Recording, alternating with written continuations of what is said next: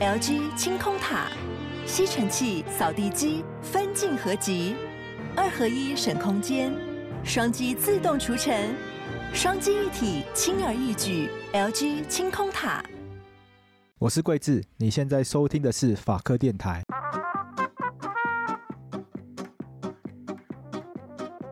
那我们今天要聊什么？我们今天先来，我们先来延续高宏安的话题好了，我们继续打磕。还哎在高洪安，天哪！没有要打磕，开玩笑，就是只是呃，跟大家报告，就是因为我跟提议有去旁听高宏安的开庭，然后写了一些，有写了一些文章，有写了一些报道，然后在我们的法白的官网跟 IG 上面，那有兴趣的大家可以上去看。那我想说，可以来跟大家分享一下我们的法庭观察。 所以聊高洪安只是为了帮自己夜配的意思。啊，对，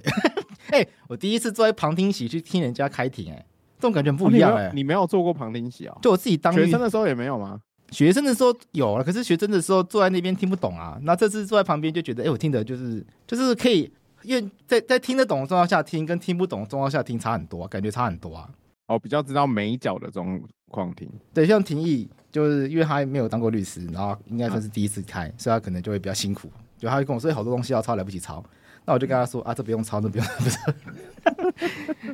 我就跟他我就跟他说，那个带正事实出来，抄单正事实就好，那才是关键，前面那些东西不重要。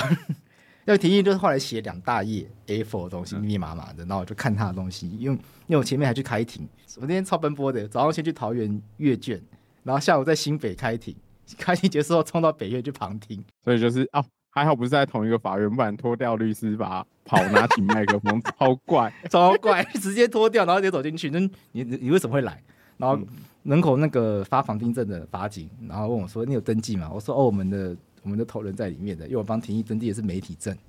然后啊、他说：“那媒体证就一张，他拿走也就不能进去。”他说：“哦，他就看一看啊，不过有民众先走了，那你他就给我先走的民众的，我就我就变成一般民众叫进去。啊！不知道你如果你这个时候拿律师证，能不能进去旁听？不要吧，不要 不要去制造人家的困扰。不过我进去法院的时候拿律师证进去，这不用被检查，好爽。哦，对啊，不用被检查包包。律师在法院还是有受的一定的尊重啦。”那旁听的感受如何？诶、哎我觉得可以来讨论一下的他的策略呢。嗯我，觉得可以讨论一下他的策略，因为我到的，我在我到的时候，他们在在讨论每一个证据有没有证据能力。嗯，对，然后那一段就蛮冗长的，那、他们是全部争执吗？争执很多。譬如说，他们争执，像高宏安这边就争执共同被告的证据能力。啊，共那同这边被告先在跟证听众科普一下，证据能力就是，呃，在刑事案件里面啊，这个证据能不能判被告有罪或无罪？哎就是有对证据能力的证据才可以拿来当认定犯罪事实的证据。那如果没有证据能力的话，这个证据基本上在法律上就会消失。你可以简单把那个能力两个字理解为资格的意思，当做证据的资格。其实当初就直接叫做资格不就好了？为什么取个能力？ 你不觉得他你不觉得很奇怪吗？很多那个法律用语就就要取的，就大家听不懂什么叫证据能力哦，可以作为证据的能力，然后大家就一头雾水，这什么意思？对，就证据资他格。他把那个证据拟人化，啊，有对那种对感对觉，对。然后很多很多很可爱小这个小矮人那边跳来跳去，感觉 啊，这个没有证据能力，把他把他赶走这样子。对对对对大对，概是这样。所以那个像共同被告不都几乎都认罪，只有一个什么龚卫文嘛，啊，对，有一个绰号叫龚卫文，就台大什么什么基的那个年代，台大不知嗯道十几基，讲这个好像有点奇怪，好像不是很有礼貌。就是以前不是有流行过，哦，什么什么台大五 G，对对对对在对。十几年前的东西了、欸。对，然后其中有一个叫龚卫文，有呃其中有一位叫龚卫文，然后现在他也是共同被告之一啊，除了他不认罪，然后其他都认罪了。哦，那认罪的那些人可能就很难处理嘛。那嗯，高宏安这边的策略，律师就是帮他主张，这些有认罪的人的证词都是不具有证据能力的。那他用什么理由去质疑这些人的证词没有当做证据的资格？诶、我不知道是因为我比较晚到，还是我没有听懂。就是我我觉得他们似乎是想要主张被告自白不能用嘛。那按照刑事诉法哦规定，不是要欠缺任意性，然后嗯还要符合真实性。然后他们就是说这些证词可极高的可能性不符合真实性，哦，嗯了解。大概是这样。刚刚贵志讲的那段，就是说在刑事诉讼法里面有一些规定，会去规定说，比如说假设这个证词经过这个证人啊或者共同被告在讯问的过程中，然后有被警察或者是调查机关有做一些不正当的讯问，像是殴啊打，或者是要挟，嗯，或者是利用种种的手段。其实那个呃法条上有列举一些，可是如果你要争执的话，因为我觉得以目前啊台湾刑事侦查的环境，不太可能产生殴打的情况。那不在敢这说样的没状有，况但你可就要能会比较去少。对对对，那这样子的话，你就要去争执说侦查中的哪些呃侦查机关的行为会造成证人或共同被告讲假话，因为他觉得他受到侦查机关不正当的对待，被所以暴力、他胁迫等等对的，这个时对候他他只能认虚罪。硬的这样子方式去回答那些证词，所以那些证词是不真实的。所以按照旁听你，你进去的时候听到的是这个方向。对，没有具体说检察官做了什么坏事。嗯嗯，他们说有一些人在侦查的时候呢，可能譬如说没有律师，或者是因为担心被哦重判，所以他们很快就选择认罪。他们认为这样子认罪的过程是一个不够完整的。可是没有律师这个好像不是一个好常见的，我觉这得算是常见的论点，可是未必是有用的论点。对啊，因为有没有律师或者律师有没有做有效的辩护，通常在论断的时候，就是他可呃重罪没有律师陪同，可能会是一个瑕疵。嗯，对，可是这瑕疵不等于推导到结果上面的不利。我觉得有一个东西可以对丢出来，大家可以讨论看看，因为像他们主张说，呃，因为被告涉犯的是贪污治罪条例嘛，那重判的话有可能七年以上等等的，所以啊这些被告他们会出于一种心理压力是，如果我今天干脆就认罪，那有机会就是争取缓刑等等的缓起诉。那虽然他们没有做这些事情，可是因为他们面临很重的这个压，很被面临被重判的压力，然后可能又没有律师协助，所以他们可能就会很轻易的协助协助认罪等等的。我觉得我们今天讨论高华安的案件，刚刚开玩笑说打磕，但绝对不是。就是我觉得很多东西是可以，我们是真的可以认真讨论。因为像这个东西，我觉得这个论述就是我觉得确实是一个可以思考的方向了。你觉得有道理吗？我觉得某种程度算有道理、欸。对啊，是有道理的、啊。对啊，因为等于被告在不安法律、不安不熟悉法律的情况下，欸不啊，我刚开完 庭，不安法律这个真的是很烦，我但刚是但大家就讲太习我惯刚了。开完庭，刚刚写状，然后你只是突然要白话，超难的。 安就是那个一个音音乐的音，然后旁边怎么写？一个言字旁，哦，一个言字旁，对对对对对这样可能大大家讲的可能还是很多人不知道这什么字，反正不重要啊，就是不熟悉法律。对，不熟悉的法律，那他可能会，因为我觉得如果不熟悉法律，普遍觉得认罪有机会缓刑，我觉得是通常的人都会这样觉得。这也我这几天跟一些当事人开会，还有当事人家属，然后他们当事人涉及的罪很重，就是就算你减了两次，大概也没有缓刑的机会。真的、哦，对啊，你有十年以上的，啊，你减了两次，大概也没有缓刑的机会。可是他们还是会觉得说啊，我我小孩没有前科，会不会有缓刑的机会之嗯，类的，还是会有这种错误的误解。啊，缓刑至少你要宣告刑两年嘛，对，对啊，所以法你官要说判在两年以下。基于这样的心理压力而错误认知，然后而认罪，我觉得不无道理。可是这个这个理由可呃很容易被打掉，因为这会随着好，你觉得他在侦查中的证词没有证据能力好了，不管是警询或者调查局前的或检察官前的没有，嗯那往下那这些人就是要传要问嘛。对，那就是这些人要传要问，就是拿来法官前面讲。嗯，那、可是他们准备程序，我记得我看新闻好像，也都认罪啦。嗯这些人就继续，这些人继续认。呃 罪，嗯对啊，所以这个我觉得有点困所难以。检察官当场当庭就很又为怒又为酸。为怒的部分就是被指控侵害人家哦任意性，好像他们有做一些逼供拷打什么的。对，这个检察官说这个是很，就是他们的意思就是说这个有点羞辱他们，就现在检察官不会这样做，怎么可以这样讲检察官之类的。然后再来就是真实性部分，他们就说那些人在准准备程序中也都认罪啦，嗯那难道法官也对他们严实严刑逼供什么的吗？嗯，对啊，对，现在大概就是大家面临这样一个局面啊呐、可是我觉得经我的经验上啊，就是我辩护的经验上，不一定是严刑逼供或者不熟悉法律的情况下，有可能是比如说，因为我们我律师或检察官可能很熟悉那个被告跟证人之间的那个转换程序。对，就尤其是共同被告，嗯，那共同被告之于其他人的证词，其实他形式上还是证人嘛。对啊，所以他在作证的时候，尤其在递减的时候，他前面可能会先就是会做一个证人宣誓的动作，嗯然后问完话之后，然后可能问完话之后，检察官很快速的讲，因为那一下的讯问把那个这个被告某某某再转转为被告，然后就他自己的部分做讯问，像这种程序转换的部分，假设被告突然比如说对他所为了犯行认罪的话，那个有时候真的是不清楚状况。嗯对啊，或者是有时候，比如说，我觉得用毒品来当举例的话，我比较好举例，就是因为我确实有过案件，它的状况是，比如说他认知的是这个客观事实，比如说运输最容易举举例，对，他认知到他的行为构成有运输毒品这个事实，那可是他不知道运输的内容物是什么，他在运输当下不知道。嗯可是，一般人不会有这种客观跟主观间不同的区分的想法，嗯，所以他可哦如果只只有在笔录中轻易的记载我认罪，那看起来就会很像认罪。对对，那像高宏安他们律师也有主张，这个他们的这些共同被告的认罪都是所谓的笼统式的认罪，啊、没有针对个别，就检察官没有针对个别的构成要件再去深入的研究这些人到底是是不是实际上有做这些事情。嗯所以高宏安那个律师他们主张说，这样的认罪是没有意义的，因为他们不知道自己在认什么。嗯嗯嗯，我我觉得不失为一个论点跟打法，嗯我觉得不失为，我觉得因为你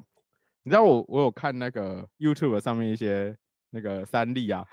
嘿，最近被说为媒体巨兽的三 例啊，就被他这个们被这个陈好像娇有一华，些那个律师同道去上节目，好像是直接吐说，就是辩护律师的那个论点就是完全不可采。对，可是我这边我结论上还是偏这个诉讼策略不会成成功了。嗯那可跟他可是是不我是觉高得好像这个无论关点不一定不可采。嗯，因为这个论点啊，说真的，就是当你要打诉讼的时候，你什么论点都要拿出来用啊。对啊，然后对啊这个论点，我觉得在，嗯学理上，其实我听到的时候，我觉得在学理上面它是存在的、啊，因为它嗯就是一个让刑事诉讼法更保障人权的一个论点嘛。对对，讲直接点是这样嘛。如果今天在没有律师的协助下面，人家认罪了，他搞不好真的不知道自己认什么东西，或者心心理压力很大，他突然被问，然后他就只好认罪这样子。他可能然后这个论点就是，其实是要要求侦查机关恪尽义务的说明，呃，你涉及犯罪的构成要件。哦，对。然后像其实像毒品的话，都会相关减刑要件也也都会叙述，哦，OK，所以它会让你知道说你涉及的犯罪有哪些刑罚可以减免， OK，然后你要不要因为这些减免，然后你减免之后可能会有怎样子的结果，然后来决定那当然，侦查机关问讯人不会讲讲到说哦，你这样会不会被判几年或者什么的，他们就大概是把条文宣示完，然后让那个被告可以大概可以清晰知道哦，假设我认的话有怎样子的结果。对，可是可是结果论上，我我认为假设有从刑事辩护的角度来看，我认为还是悲观的。就这个策略理论上可行，然后书本里存在，可是，在法庭现场被采纳的机会，坦白说不高。对对对对我就我我的想法也是这样嗯，但是我是希望这个论点是可以成立的啊，虽然他是高红安，因为我觉得这个论点是保障人权的嘛。 对啊，就像当初赖素如， 等一下，为什么突然想到赖素如？等一下，对啊，他那时候有做一个视线，就是那个啊、那个后来影响有有修法啊、嗯对啊。 ，OK，有点忘忘记七多少了哇！我们的宪法大师不在，哇，宪法大师今天去台北时装周，他现在往时尚界迈进，你知道吗？哇！那最近怎么都出 席这种时尚活动？我不知道，因为我看他的行事历就写他要去什么台北时装周，然后因为台北时哦装周有一个是有点类似什么，现在不是流行什么近零减碳嘛，所以有一个哦这种绿色、绿色时尚的这样一个环节。然后找了很多 KOL 去走，他就是其中一位 KOL。哦，你看他自己开节目之后就非常腾达，就不用再来我这边跟我们瞎搅 和。好好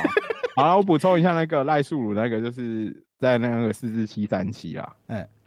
那其实，在四四七三七里面，其实有几个重点。第一个就是，呃，侦查中的羁押程序应该要告知羁押理由，然后也要让，就是像我们刚出道的时候，一开始羁押是没办法阅卷的啦。对对，那后来中间因为有这个四字的关系，那让那个辩护人在羁押的部分，因为一来羁押才强制辩护，哦嗯，那再来让辩护人可以在这个过程中，因为这个时候是侦查、哦，大家要注意，通常这个羁押的程序的程序中是侦查，那侦对查原则上不公开，对，可是现在有为了保障被告，对辩护人公开这样子，哦，他一样是对这个程序以外的人不公开，可是开了以前连辩护人都不公开，那现在开一个小门给辩护人。这样就电部人可以去看，但是只能自己看。所以那个七三七出出来之后，很多被惩戒的律师 什么意思？有那什么意什么意思？什么意思？不是啊，因为辩护人可以看之后，辩护人比如说家属等等的来探寻的时候，你要讲到什么程度？哦，其实不好能啊，讲。出出事都不不是都不是因为 秀给家属，等一下，就出事就是当初当心的那些状况，可能真的发生的对发对对生对啊啊，就因为当当时初当时法务部啊，他们就很担，就认为说那这样不就串证嘛？因为检察官调查到一半的证据全都跑出来，对对对对对，然后那律结师来看一看，这个这个人找 A 律师，那个找 B 律师，他们看完 B 律师之间开会一下，嗯，可能类似这样的状况吧，我猜啦。哎呦，我觉得也不没有那么严重啊，啊你难道说不不给大家月积压中的券，他、就不会有找 A B？ 等一下，这个我们要在对节目吧上教人家这些对啊，这这是两件事啦，我觉得。啊 OK。另外就是，我觉得已经都已经去申请羁押了，表示案件已经办到一个段落了吧？其实那个秘密性没有这么高，其实从侦查机关来说，你今天可以去申请羁押，你那个案件一定 要就代表他结案啦、他收网啦、对啊，把人叫来问就是最后一步啦，啊，就差等你检察官写那个书面的时间而已嘛，少骗了，大家都知 道了那只是有时候可能会有一些共同被告在逃啦，啊，对了，对啊，就是最他后有些这人样还没有抓到，那他就是把人羁押进 去啊，这就会把已经抓到的人被关进去，那那些人对啊就被关到共同被告被抓到为止，对啊，哦，好惨啊！比赛当谁那个亡命天涯跑的比较久， 大概就变成这样的状况。好，好啦那我们回来刚刚他那个那论高点环往下走的话，那我们来谈一下他的实质论点好了。好，我们先来谈检察官起诉的部分。检察官主张的东西就是检高同安他利用福报加班费跟助理薪资的方式，等这些福报的钱都汇入到助理的名下之后呢，因为助理每个月就会领到 s- 薪水嘛。嗯，假设一个人一开始一个他月薪只有五万，加上加班费可能变六万，但是高宏安可能帮他报九万，那不就多三万吗？这个多出来的三万呢，这些助理一律要上缴到我们新闻上会看的公积金。嗯，OK，那这个公积金呢，高宏安会拿去用于公务用途，也有私用。呃，检察官他们就主张这个诈欺就很明显。第一个，高宏安你知道他的月薪只有五万，加上加班费之后就六万，你却报了九万。所以实际上你已经从立法院那边骗到了不实的补助费，而且多出来的部分呢，因为一律上缴，而且你还拿来做私人用途。那检察官他也强调，他觉得检察官的主张是连公务用途都违法，因为检察官认为说公务用途也不可以用骗钱方式来做，所以不能够因为你后面跟他跟大家说你是公务用途，前面就不算骗钱。他们觉得一开始有骗就是骗，那骗来的钱拿来做什么事情？检察官认为这不是应该要审酌的方向。那私人用途，大家看媒体大家就知道，就是什么高铁啊、双眼皮贴之类的东西。那不过高红安他的答辩方向是，那这些钱第一个不是他去申报的，是一个叫黄慧文，那绰号叫兔兔姐的助理去申报，主办公室主任申报的，所以这些这些金额福报都跟他无关。我都不知道，对，这就是为什么媒体会一直说，甚至在当天审判结束之后呢，也有访问高华安说：“你这是不是就切割？”他就说：“哦，没有，我很感谢兔兔姐对我的帮忙，他对我什么什么什么什么这样子。”哦，所以所以被被指控切割，大概就这一块，因为他说去报去申报这些金额的都是兔兔姐。那再来是第二个主张是，那为什么会有福报的部分呢？那高雄安他的主张是，他一开始跟助理约定的都是最低期望的薪资，所以譬如说这个人跟他约定至少每个月要有三万六，但他可能会每个月表现比较好，他觉得这个月去拿五万，这个月就会拿七万，下个月可能还是只有三万六，所以多出来的部分叫做奖金。那奖金他们可以自己决定要不要上缴，要不要再回捐给办公室，让办公室做呃服务选民的用途。这调解的意思吗？哦，不是，这时候高宏文还还针对为什么助理会拿到比自己当时的月薪还多的钱嗯他的解释是因为他跟他跟助理不是约定固定的月薪，是约定每个月至少要拿到多少钱。假设有一个助理跟他约定是每个月至少要拿到五万块，那为什么他这个月这个助理为什么这个月会拿七万块呢？因为他这个月表现的很好，有奖金。那这个奖金要不要捐回去给办公室，让办公室拿来服务选民，由助理自己决定？哦，所以我们就可以听到，就是检察官跟高浩安的说法就南辕北辙。检察官就是多出来的部分要一律缴回，高浩安就是多出来部分叫奖金，那助理可以自由决定要不要捐回去。所以接下来就会有几个有趣的点了。第一个，这个钱到底算不算是高洪安去申报的？检方是主张高洪安在完全知道黄慧文会怎么申报的情况下面呢，让黄慧文去申报，所以等于是他自己申报。那高玩主张他不知道黄慧文会怎么申报，就是一完全让黄慧文一手来办理这样子，所以他们到是双方都要传黄慧文来作证。再来就是助理到底有没有拒绝上缴的这个权限？那我们看看检辩手上的牌，检察官这边就是有几个认罪的人嘛，他们一定有他们都已经说他们没有了嘛，新闻都有报报道出来，就是认没有罪这个自由度对了。，认罪助理全都说没有啊，就是反正黄慧文叫他们缴回去，他们就要缴回去，他们也都是乖乖缴回去。不能说我不要，对，那高洪安这边呢，最重要的证人就是她男朋友李宗廷，因为李宗廷从来没有缴过，所以他们就他们就一直他们就用李宗廷来证明说，助理有权限决定哦，我不要缴回。那那个会不我会只有男朋友有权限？检哎、检察官当庭证人这样讲，检察官、哦真的啊对检察官当庭就说，大家都知道李宗廷就是这个办公室的第二把手，没有高洪安的时候他就是老板，所以他根本就不能类比。以上是检察官讲的，不是我讲的，哦嗯，他没有直接像我嘴巴这么贱，没有那么坏啦。 啊后宫才可以不讲。另外一个高宏安有主张的点就是，他自己因公支出自掏腰包的钱就多达八十几万，所以今天检察官主张他贪污四十六万，已经明显的就是支出是小于收入的，啊，他那个支出是议员费用的支出，还是其他费用支出？应该就那是一定设备类的支出，可能设备类就呃不是请人不哦，他们买 Apple 笔电的之类的，因为他们、 哎 Apple 笔电应可能要做一些选民服务啊，对，对，所以本案有个有一些就是我们可以叫做前提的条件啊，就本案没有在讨论就是钱有没有拿去额外请助理这件事情。啊，因为检察官他们起诉的金额呢，已经主动的排除掉私聘助理这件事情，所以这些钱要么就是拿来买一些办公室的东西，那和假设付一些办公室的租金等等，因为我们旁听的人也看不到起诉书，嗯检察官他们有列一张表，就这些钱被拿去哪里用。除此之外呢，这些钱就检察官说高洪安拿去买双眼皮贴，那高洪安主张是我自己因公支出的就八十几万，你那四十六万就远小于这个。我觉得就有几个点可以讨论的地方。第一个，支出大于收入，因公支出八十万，那四十六万这个就无关紧要，这个说法是合理的吗？我觉得他这边应该是要打不法意图啦，啊、因为他那个虽然那个条文上没有那个意图这个要件，嗯，就是如果你看单纯看贪污治罪条例第五条第一项第二款的话，它条文本身的文字上没有意图，可是因为它这边概念上就是榨取财物，然后因为一般的刑法里面其实有这个意图的要件，所以他这边他之所以在那边讲说，哎、我的那个，它其实概念上又有点像在讲大水库吧，就马是我的马英九的公大用水支库出，对对对，我的我的工资大于我实际上领到的申请到的这些这些钱。 OK 然后都是为国为民、因公支出。那我没有这个诈领的意思，然后怎么会是贪污呢？他大概就想要做这样的论点。那、这个论点我觉得不是不可行啊，因为确实那个最高法院有过一个那个见解，就是你好像那天旁听完之后，我们有稍微讨论一下。对。然后那时候我后后来就是有找到那个判决，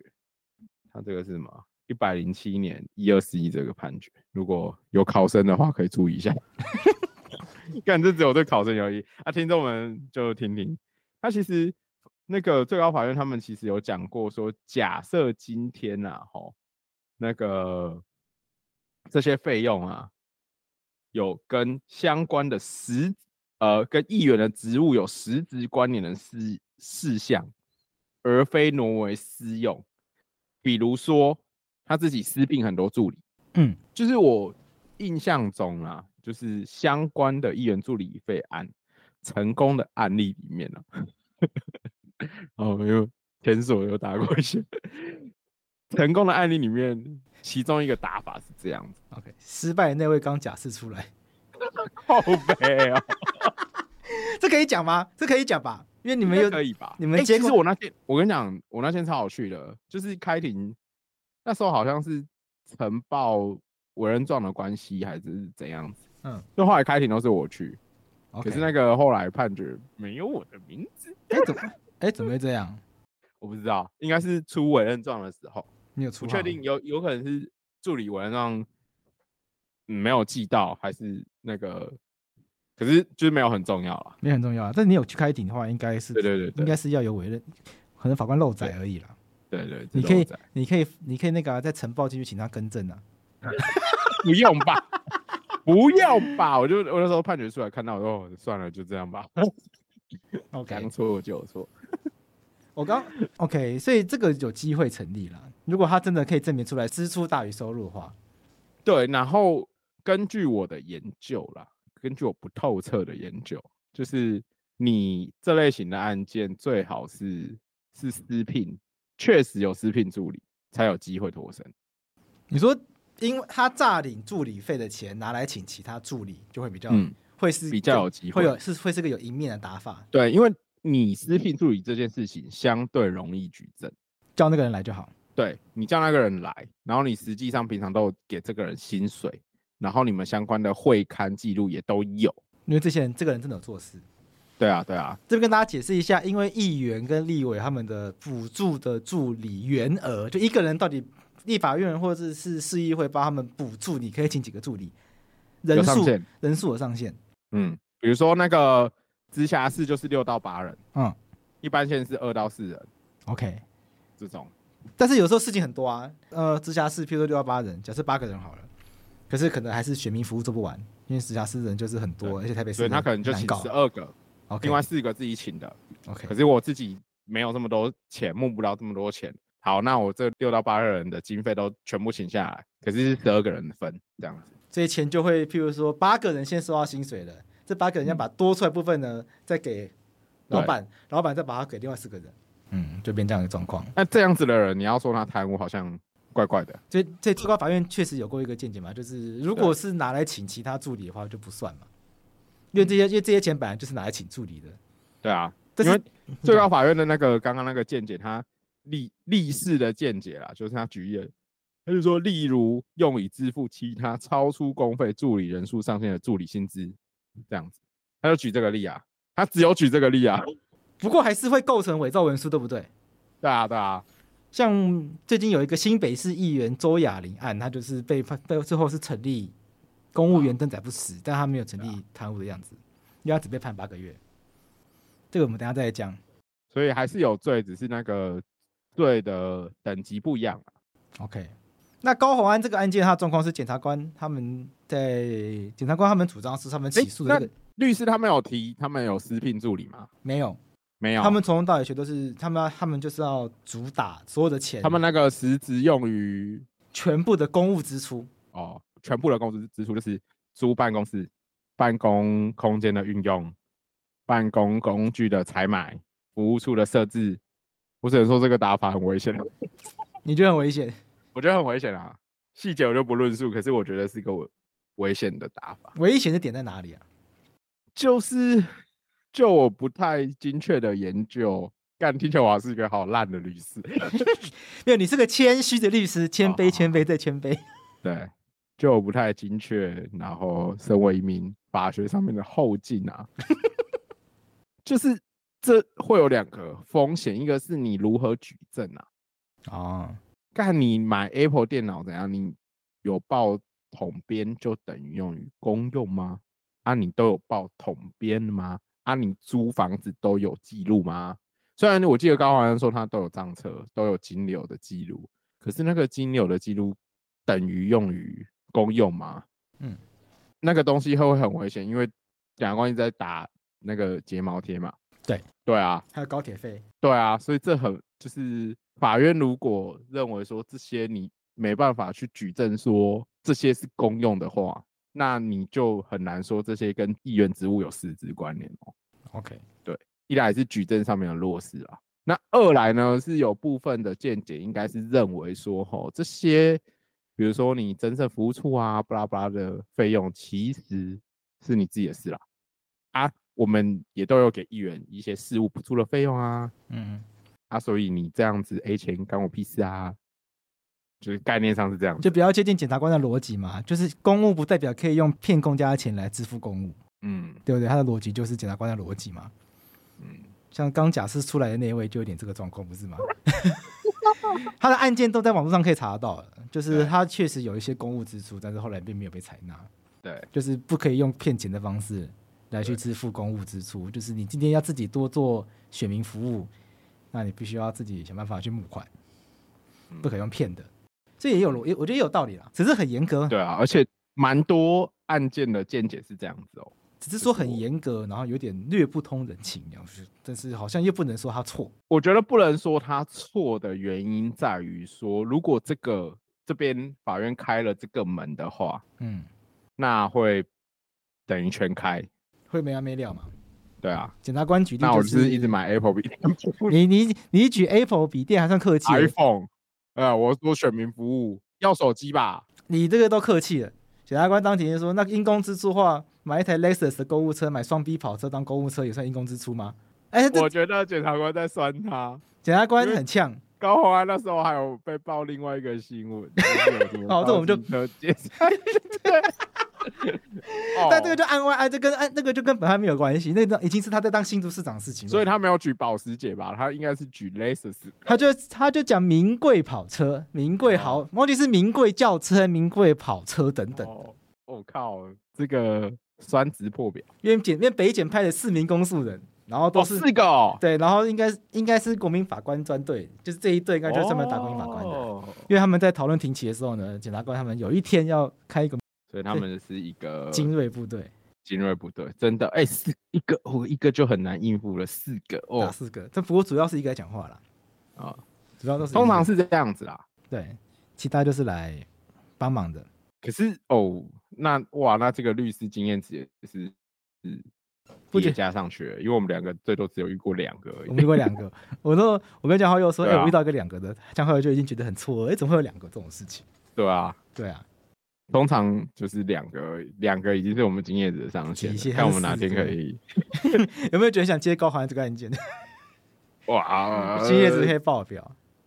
可以选可以吧？虽然大家都说我是赖粉，可是我也是帮柯柯主席验过票。没有，你现在是肠粉。 那接下来还有什么呢？我想想看，之所以没有讲到私聘助理，是因为检察官在起诉的时候呢，他们已经把私聘助理的部分去掉了，他们起诉的金额哦，没有包含到私聘助理的部哦，分。那很，我觉得那个啊，我的经验就是检察官如果是这样子处理案件的话，那个嗯，他就是把有可能被判无罪的都嗯倾向无罪认定， OK，就是善意的解读啦。 就是去善意的解读就是他把有可能无罪的本于无罪推定原则，嗯还有检察官应该要负的负担的客观性的义务，他就把那些无罪的地方都切掉。可是其实这招最狠，因为如果他到这边都帮你切掉，等于你在后面辩护的时候空间变小。很难打，对，因为假设这边没有被切掉，一一起弄上去的话，你就可以开始就是模糊嘛，就是你嗯开始有一些，你至少有一些理论基础嘛。对，我私聘的这样子，我没有不法意图，对啊。 可是如果都被切掉的话，它的空间就就会变成像他们目前律师所主张，然后他就被切到剩这些啊。所以检察官就说，虽然起诉金额就四十六万，可是这是经过他们分析后得来的什么什么的。哦对，因为有一些钱，他们觉得好让你过的那个误区就去掉了。哦，就是本于无罪推定原则啦，我们这样讲。那最后就讲一个，不是高潮安当天不是抱三大箱证据进去嘛？大家如果看新闻嗯一定有看到，他当天抱三大箱东西进去。嗯那我进去旁边的时候，那三大箱放在桌上。嗯，那那三大箱应该是要拿来证明，就是助理都有加班的事实。啊、然后你不是跟我说他们没有送进去吗？对，我也觉得这很奇怪、欸就是你抱你你花这么大力气抱三大箱进去，然后当天又全部抱出来。他们就是我进去听的时候，就是听到一段，就是那个律师说，哦，我们会办法把这些整理好，然后我们再提给法官这样子。那时候那你还没有整理好，就是为什么有抱这来个些证据还没有递啦，可是 拿来那个拿来壮大声势的欸、输狼不输阵哎、苏郎不苏丁是不是这样讲？苏拉姆苏丁，无章不苏丁，就是这三 大箱摆在桌上，跨兵啊，对啊，三大箱摆在桌上非常的非常壮观呢。欸我想到这，我就想说，干这什么这什么策略？我想想，嗯，这就是公关策略，就是一个气势啊！我这样子扛着三大箱证据给媒体拍啊，告诉大家我一我有本事证明我清白。我觉得、嗯、好， 那就哇我就接下来的重点就是看这三大箱到底装什么东西。这这这是那个嘛，就是此地无银三百两的概念嘛？为什么 下流？这样赖粉的尾巴要露出来了。 没有没有啊啊，不，我好像用错成语。哎、是不是有什么寓言故事在讲说那个藏东西，然后打开是石头的、啊？还是有童话故事是 这样？狸猫换太子嘛，呃，应该也不是啊。听众朋友如果知道，打开，东西是石头，嗯，有哪个童话故事打开是石头？对，我记得有。我想一下， 好，这不重要。就是想不出来，离开童年太久了。倒是日日本有那个童话嘛，就是那个狐狸会拿叶子骗人啊，就是让你吃东西，然后早上起来发现那都是叶子，就钞票都哦变叶子的故事。你暗指高洪安是狐狸，我 没有这个意思，哇等一下，这恐怖哎、我没有这个意思，没有这个意思，好没有意思。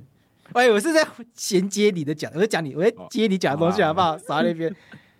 好啊，是，总之那两箱乖乖没有 送。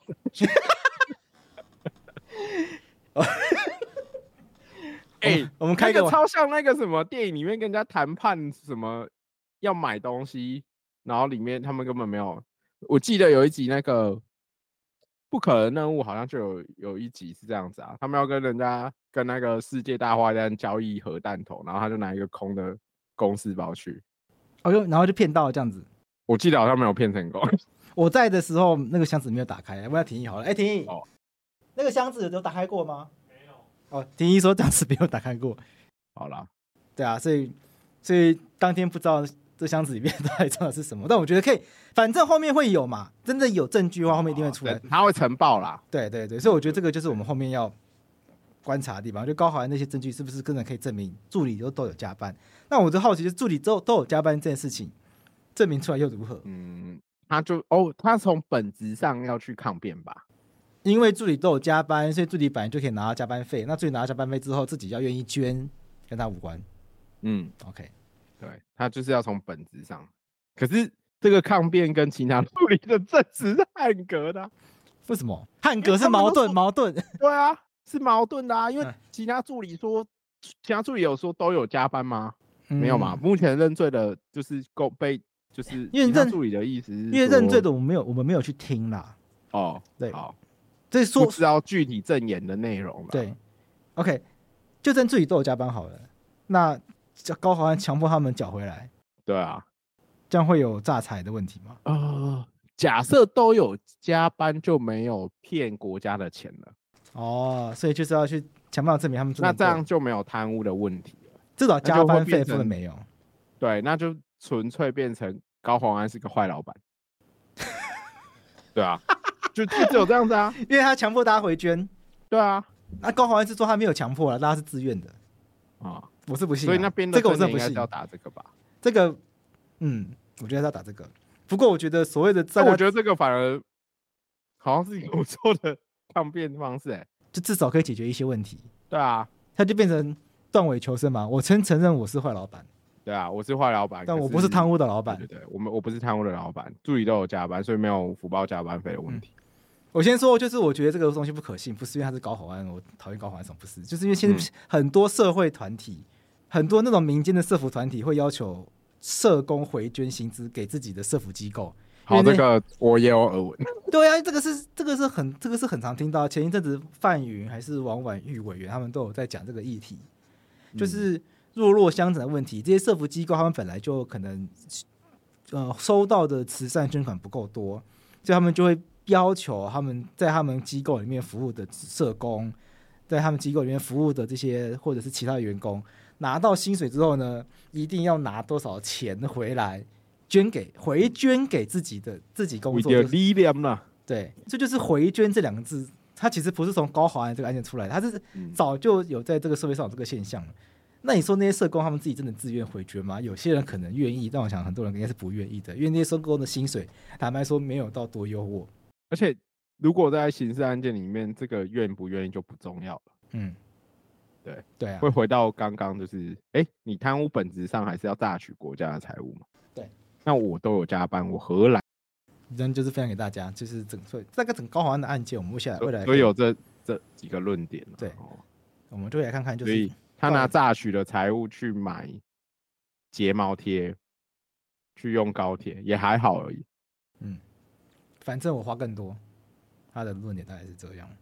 他的意意思会变成就是，假设没有榨取国家的财物，那就只有回捐嘛。对，那我包括我助理回捐的钱去付高铁票、付睫毛钱也不会怎样，就是我是坏老板而已。哦，你说到对啊最后、推到最后，嗯，如果那个论点达成功，就是这个意思啊。嗯，我没有都跟有国加家班骗钱，都有加班，然后、啊然后也没有福报，嗯，那然后所以可是我是个烂老板，嗯，那我就是偷偷拿大家钱去买创对品 P，、，啊我其实跟很多雇主一样，我只是我加班有给加班费啊，只是要扣回来。我犯了全天下老板都会犯的错 误。哦，好了，他他可以啦，我觉得这论点可以啊。 OK，我没有要算的意思，我是 真的觉得这个论点不错。所以我觉得其实我我我听完后，我就跟婷宜说，其实后面应该我就觉得应该还有的大，嗯，说不定有我机觉会得翻还有盘。有的讨论啊。第一个就是法官的见解会不会没有那么严格，不是那种连公务都不行的那种。然后如果可法是官我觉得你前提就是前面那几个比较像一般助理办案件会出现的状况啦。最后这个就是真的都有加班的这个东西啊，嗯其实我觉得，因为我们没有看证据，纯就对论点上可行，可是这个论点有没有贴着证据得以证明出来，我觉得困难。因为他很细嘛，对他基本上真的就要每一次加班都要拿出来，对，对不对？嗯，然后要助理都说，哦，我确实有加这些班。不过无罪推定原则啦，我们做节目还是保持一个无罪推定原则，所以我们就是看嘛，那我们就是来观察高法案的证据是不是好啦，他的答辩方式是不是能够持能不能够有证据支持嘛？那嗯检察官既然要证明高官有罪的话，那我们就看检察官到底有没有办法证明出来嘛？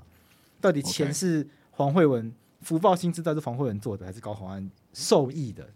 嗯我看那个我 YouTube 的那个，如果点新闻那些首页都没有人在聊高虹安的，现在都是聊什么浅见跟 那个蓝白河。好，讲一些法律新闻啦，就前一阵子有一个台北市议委叫林杏儿，这是本名吗？在本名吧我看一下，高院判林杏儿，杏是杏那个杏仁茶的杏，儿是儿子的儿，林杏儿。那他怎么了？林杏儿她被指控行贿了，那她基本上是这样。国民党有一位前中常委叫萧景田呢，被指控行贿，帮他买哦，票。萧敬腾，萧敬腾大家可以去维基，是一个很有名的人，很屌。哎我说觉真的得厉他的经历可以拍电影。你来帮大家讲一下，因为我我也其实也不太知道他是谁。然后，因为他帮林杏儿买票，所以林杏儿就也被起诉，然后检察官就去去打的是，因为林杏儿不是自己买票，是别人帮她买票，大概大概就是这样的状况。所以林杏儿她被她就被检察官起诉，当选无效。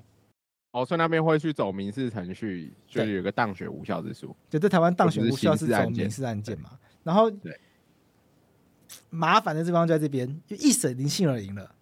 检察官不服上诉，结果时间没有算好，法院判决晚了一天上诉，术语叫离于期间， 就是时间到了没有去， 所以林杏儿就赢了。这个我们在开路前讨论的时候，就是有两种可能性。一种可以在节目上说，另外一种不能在节目上说。就是如果一般民众大概很难接受发生这样子的情况吧，就是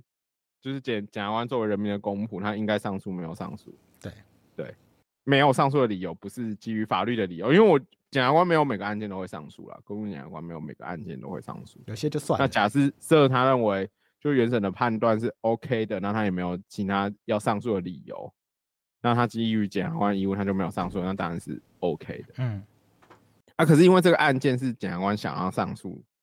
可是呢超过时间嘛。对。那这个如果是 如果是律师受委任超过期间，刷赛、欸，算刷赛、错赛，人家错赛欸，对，真是刷刑赛、这完蛋了，这会有赔对啊钱的，对啊。这可能还要那赔可钱是。我我大概可以知道，检察官之所以啦会发生这样子的情况，不外乎是因为我们那个有个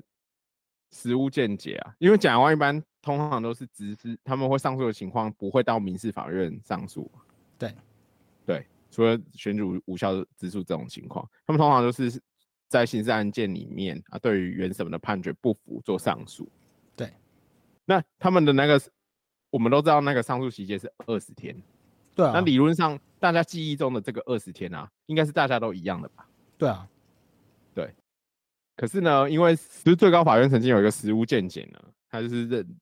也，我觉得在那个实务见解以前，就是一直以来的情况也都是这样子，就是比如说律师收收收到法院文书开的隔天起算上诉期间，好，那律师收到法院的文书的期间怎么算呢？就是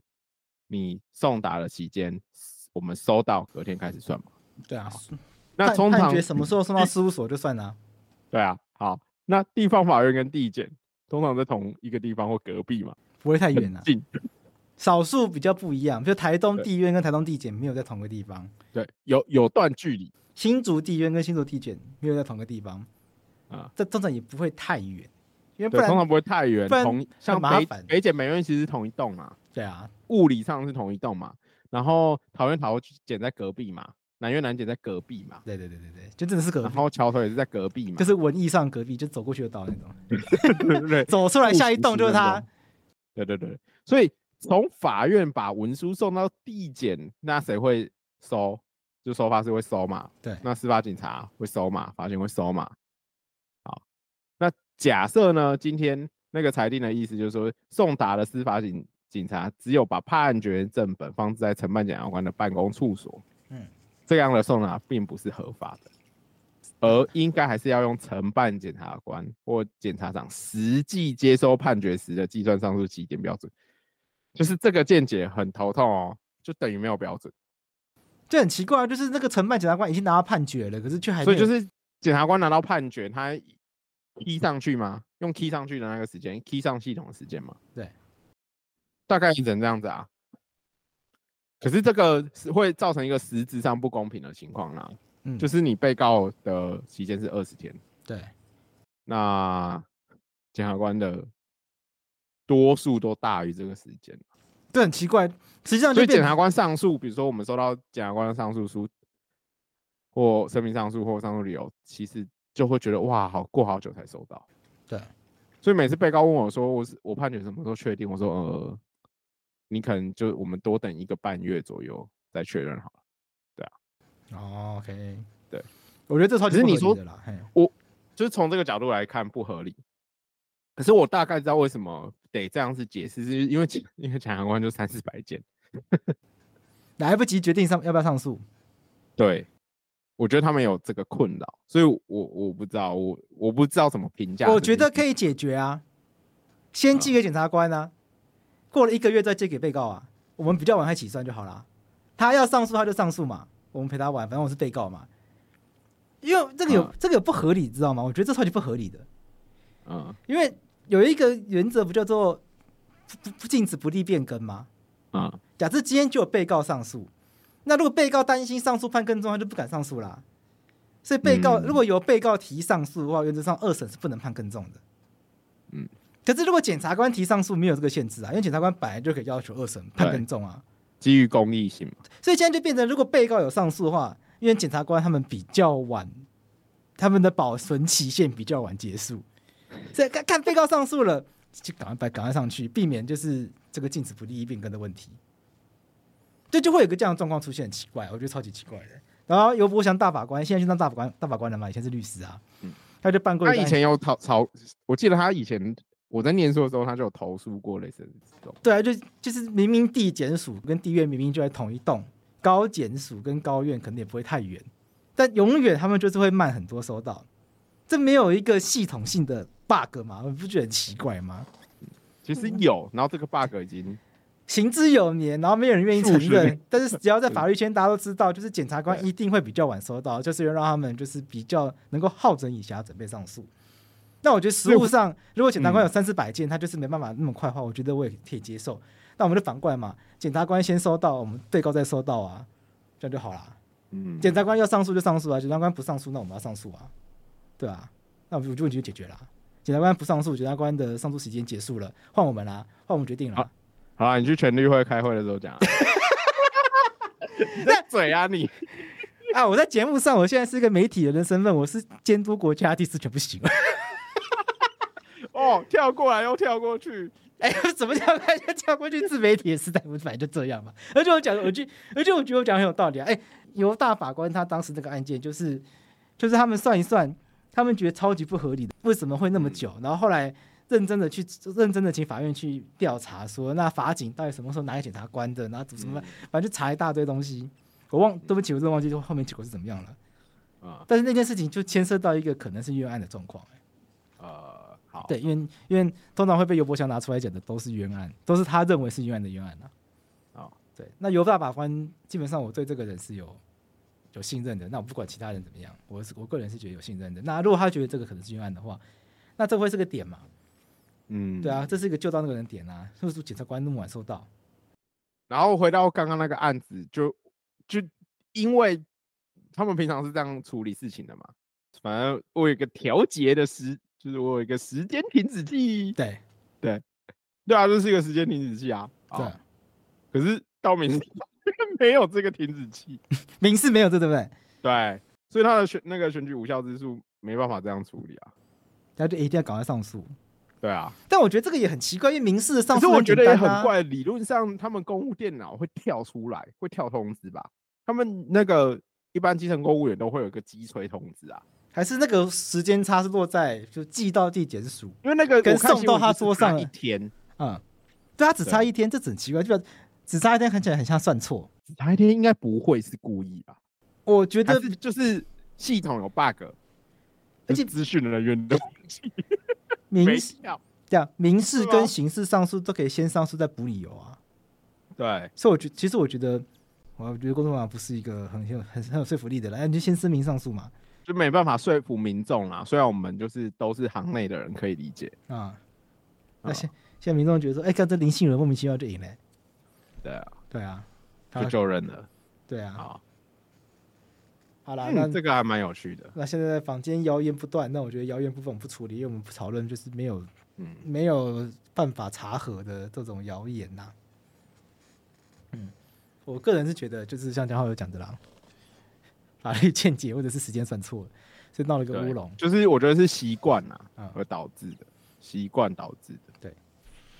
好啦，这边刚刚讲的这个真的就是一个比较技术性上面的一个法律知识啊，不过也跟大家分享，就是检，反正大家记得检察官永远会比你晚收到，所以千万不要说啊，二十天过了，案件结束没有？啊，我们上诉了，检察官还没有上诉没有？检察官上诉永远都会是有效的。